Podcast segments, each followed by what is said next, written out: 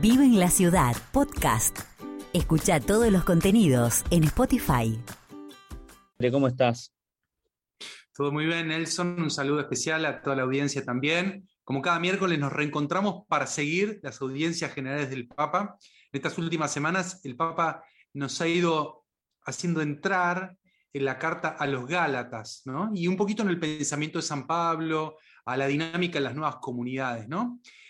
El Papa, retomando el tema de la ley que había empezado el miércoles pasado, nos dice que San Pablo nos ha enseñado que los hijos de la promesa, esto quiere decir todos nosotros, no están bajo el vínculo de la ley, sino que estamos llamados a un estilo de vida arduo en la libertad del Evangelio.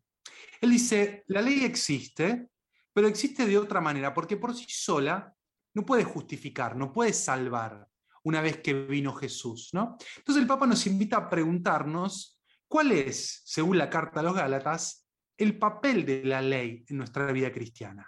¿no?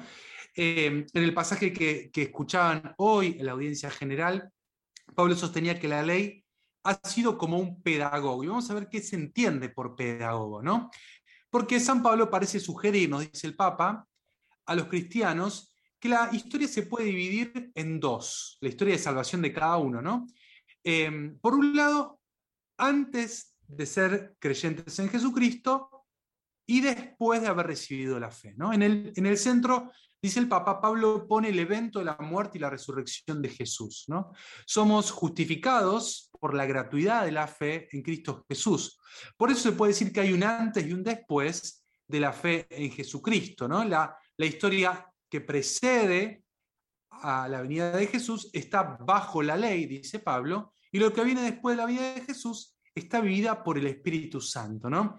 El apóstol, dice el Papa, lo explicita diciendo que cuando uno está bajo la ley, está como vigilado, como cerrado, una especie, dice el Papa, de custodia preventiva. Esta relación entre la ley y el pecado Dice el Papa que está mucho más expuesta en la carta a los romanos, que el Papa no, no aborda, donde ahí la ley, dice San Pablo, lleva a definir la transgresión y hacer a las personas conscientes del propio pecado. ¿no? En este contexto adquiere un sentido pleno esta referencia al rol pedagógico que tiene la ley. ¿no? Y el Papa se pregunta, ¿la ley es el pedagogo que te lleva a dónde?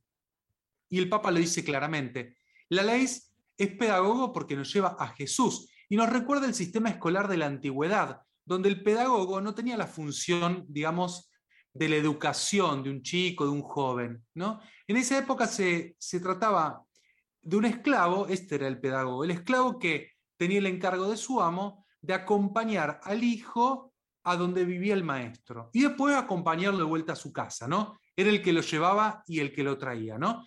Tenía la tarea de proteger a este muchacho, esta chica, del peligro, vigilarlo. La función era más bien disciplinaria, ¿no?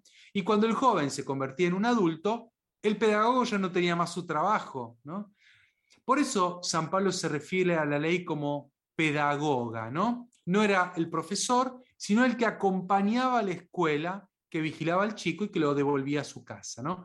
En estos términos, la ley eh, jugó este papel de pedagogo antes de la venida de Jesús. La Torá, es decir, la ley del pueblo judío, ciertamente tenía esta función restrictiva, pero al mismo tiempo que iba protegiendo al pueblo, lo iba educando, disciplinando, sosteniéndolo en su debilidad y protegiéndolo especialmente, dice el Papa, del paganismo. Bueno, en resumen, ¿no? San Pablo tiene la convicción en la Carta a los Galatas de que la ley posee ciertamente una función positiva, por tanto, es un pedagogo que nos lleva para adelante.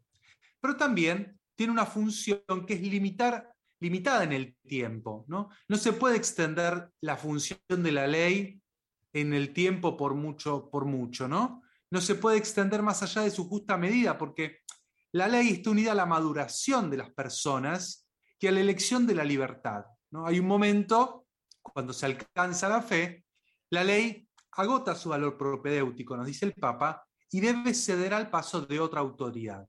¿Cuál autoridad? Bueno, la autoridad de Jesús, la autoridad del Espíritu Santo, ¿no?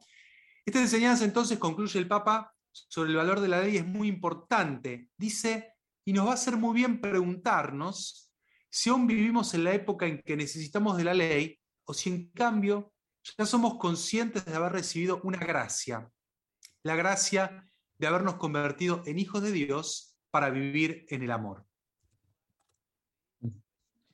También el Papa no solo se refirió a esto, ¿no? Este, hay un tema ahí que está dando vueltas respecto a las vacunas y demás. Ha repercutido en todos los medios del mundo. Hoy un videomensaje del Papa Francisco junto a algunos cardenales donde habla específicamente de las vacunas. El Papa nos dice en un mensaje no muy, no muy largo, de unos dos minutos, que las vacunas nos traen esperanzas para terminar con esta pandemia.